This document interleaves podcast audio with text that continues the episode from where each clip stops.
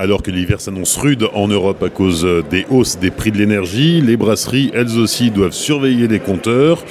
On ne parlera pas de réduire sa facture, puisque c'est impossible. En revanche, on peut faire des économies. Et pour en parler, Franck Jolibert, vice-président du Musée français de la brasserie. Bonjour Franck. Oui, bonjour.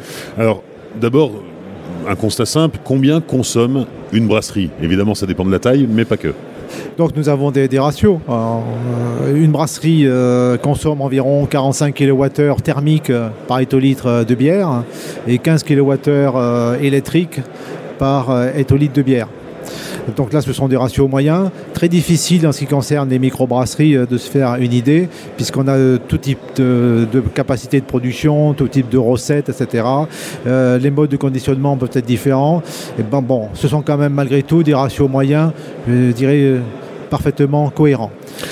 Et puis certaines brasseries utilisent du gaz, d'autres de l'électricité euh, oui, c'est pour ça qu'on parle en énergie en, unité euh, kilowattheure. Bon, ensuite, euh, la source d'énergie peut être différente. Ça peut être, pourquoi pas, du méthane si vous utilisez les drèches pour en, pour en produire, du gaz, du propane, du, du fuel domestique, etc. Bon, par contre, l'électricité, c'est une, énergie noble qui doit être utilisée principalement pour les, équipements moteurs. Et c'est sûr qu'utiliser de l'énergie électrique pour fabriquer l'eau chaude, bon, c'est possible, bien sûr, mais c'est un peu incohérent par rapport à l'entropie, je dirais, de, de cette consommation. Alors bien sûr, euh, l'énergie pour le microbrasseur, c'est 10% du prix de revient, malgré tout. De ce qu'on a peur, c'est que ça devienne plus important avec cette euh, hausse euh, prévue et c'est 3% de chiffre d'affaires.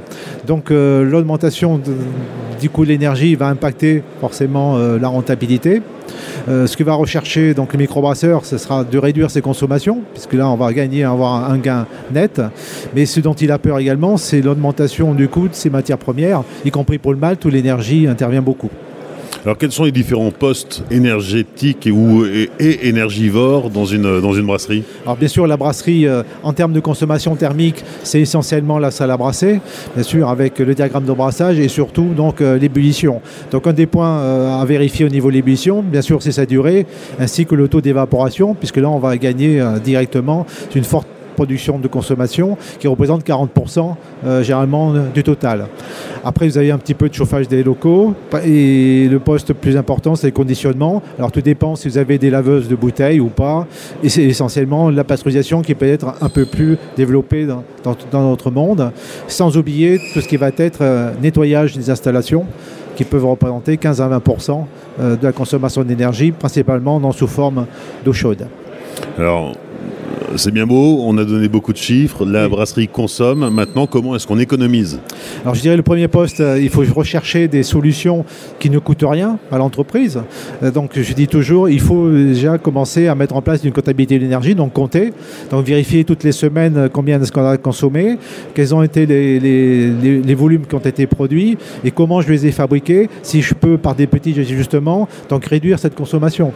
tout simplement, j'en ai parlé, parlé tout à l'heure du taux d'évaporation euh, c'est une des choses. On peut également regarder, euh, augmenter la température de fermentation pour dire ma consommation de, froid euh, ou autre. Il y a plein de, de réflexions complètes à pouvoir aborder. Donc c'est compté. Et deuxième euh, élément, c'est l'isolation. Isoler, isoler. On est souvent sous-dimensionné en termes euh, d'isolant au niveau des, cuves, euh, en particulier donc salle à brasser et, fermenteur. Donc tout ce qu'on évite de perdre, ben, on l'a économisé. Comment, c'est facile à, faire. Comment, est-ce qu'on isole une cuve ben, on, met un matelas de polyuréthane avec une épaisseur de 30 à 40 euh, mm qui va permettre donc de faire une étanchéité entre la température interne du fermenteur, bon, qui peut être à 12 degrés, et la température extérieure qui peut être à 20-25 degrés. Donc on va limiter les déperditions thermiques qui vont se représenter pour le fermenteur, comme a dit, par une perte de frigorie, il va falloir que je fabrique avec mon groupe froid cette énergie frigorifique. Et pour la salle à brasser, bah, je vais perdre de la chaleur euh, lorsque je fais l'ébullition à 100 degrés ou, autre, parce que l'acier est un échangeur thermique, donc la chaleur se perd, et il va falloir que je compense ces déperditions. Alors bien sûr, on va dire c'est pas énorme, c'est 5-10%, mais aujourd'hui on en est à gratter des pourcentages un peu partout. Parce qu'après, vous avez les grandes solutions qui nécessitent des investissements. Bien sûr, les condenseurs de buée de la salle à, brasser, qui est un des postes qui pourrait dire euh, l'eau chaude. Et le deuxième élément, c'est de récupérer le maximum d'énergie sur le refroidissement du mou en vérifiant bien le dimensionnement de l'échangeur, en ayant une surface d'échange suffisante pour récupérer un maximum d'énergie. Donc souvent, l'énergie, on la, on la perd. Donc il faut déjà éviter de la perdre avant de s'engager sur des paramètres plus lourds en termes d'investissement. Oui, effectivement, là-dessus, les, toutes les brasseries ne sont pas à égalité, puisque euh, les, grosses brasseries, et notamment les brasseries industrielles, ont les moyens euh, d'investir dans cette économie d'énergie. Euh, dans une petite brasserie, il y a des choses concrètes et pratiques qui peuvent être mises en place oui, parce que si on a, une idée euh, d'un échangeur ou n'importe, si vous avez 8000 heures d'heures de fonctionnement, ben vous allez pouvoir l'amortir rapidement.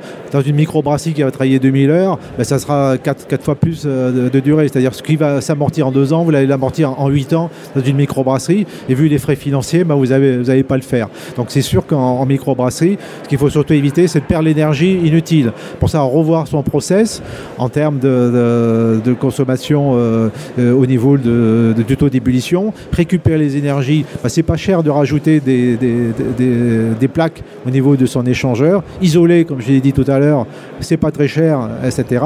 Parce qu'après, on tombe sur des techniques également qui nécessitent un certain niveau euh, technique. un, échangeur, ça pose pas euh, d'ennui, mais si on met une pompe à chaleur, par exemple, bah, il faut être apte à pouvoir le suivre, y compris donc un groupe froid euh, qui va produire de l'eau chaude, etc. Ça devient des techniques un peu, un peu plus complexes, qui sont peut-être plus adaptées à ce moment-là à des grandes brasseries qu'à des, qu'à des micro-brasseurs.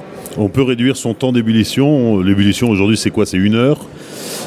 C'est-à-dire que si on a déjà fait l'effort, on est autour d'une heure. Je dirais, bon, passer en dessous d'une heure, le, brasseur dira, on, prend, commence à avoir prendre des risques en termes de, des objectifs qu'on se donne à l'ébullition, et puis également en termes de, rendement euh, de houblonnage, en termes d'isomérisation des alphas. Donc on paie, on à une heure. Parce qu'avant, on disait, bon, c'était une heure et demie euh, la, durée, etc. Après, l'autre façon, c'est le taux d'évaporation. Plutôt avoir un taux d'évaporation de 7-8% horaire, ben, on revient à des taux très faibles de 2-3%. Donc à la fois concentration et, autres. On peut aussi euh, économiser de l'énergie en, en, réduisant la longueur de sa tuyauterie.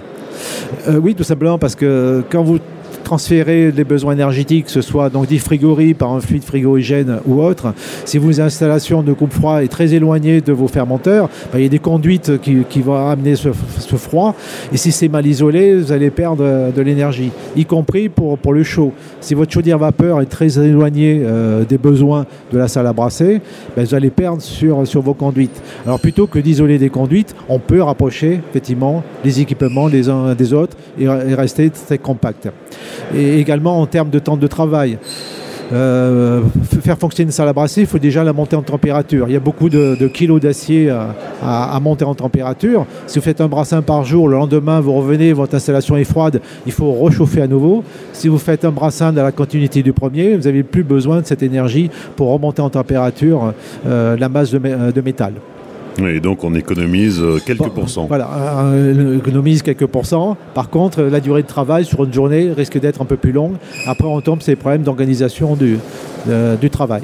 Également pour euh, les fermentations, on peut trouver maintenant des levures qui fermentent à plus haute température, donc ils vont nécessiter moins de froid pour la régulation et qui fermentent également euh, plus rapidement. Euh, alors si euh, aujourd'hui on compte euh, la comptabilité d'énergie par hectolitre de bière, ce qui est forcément simple, il va falloir commencer également à réfléchir au kilo d'extrait produit. J'entre tant de malt, donc tant de kilos d'extrait, je fabrique tant de volume de bière, tant de kilos d'extrait en finale, quel est mon rendement?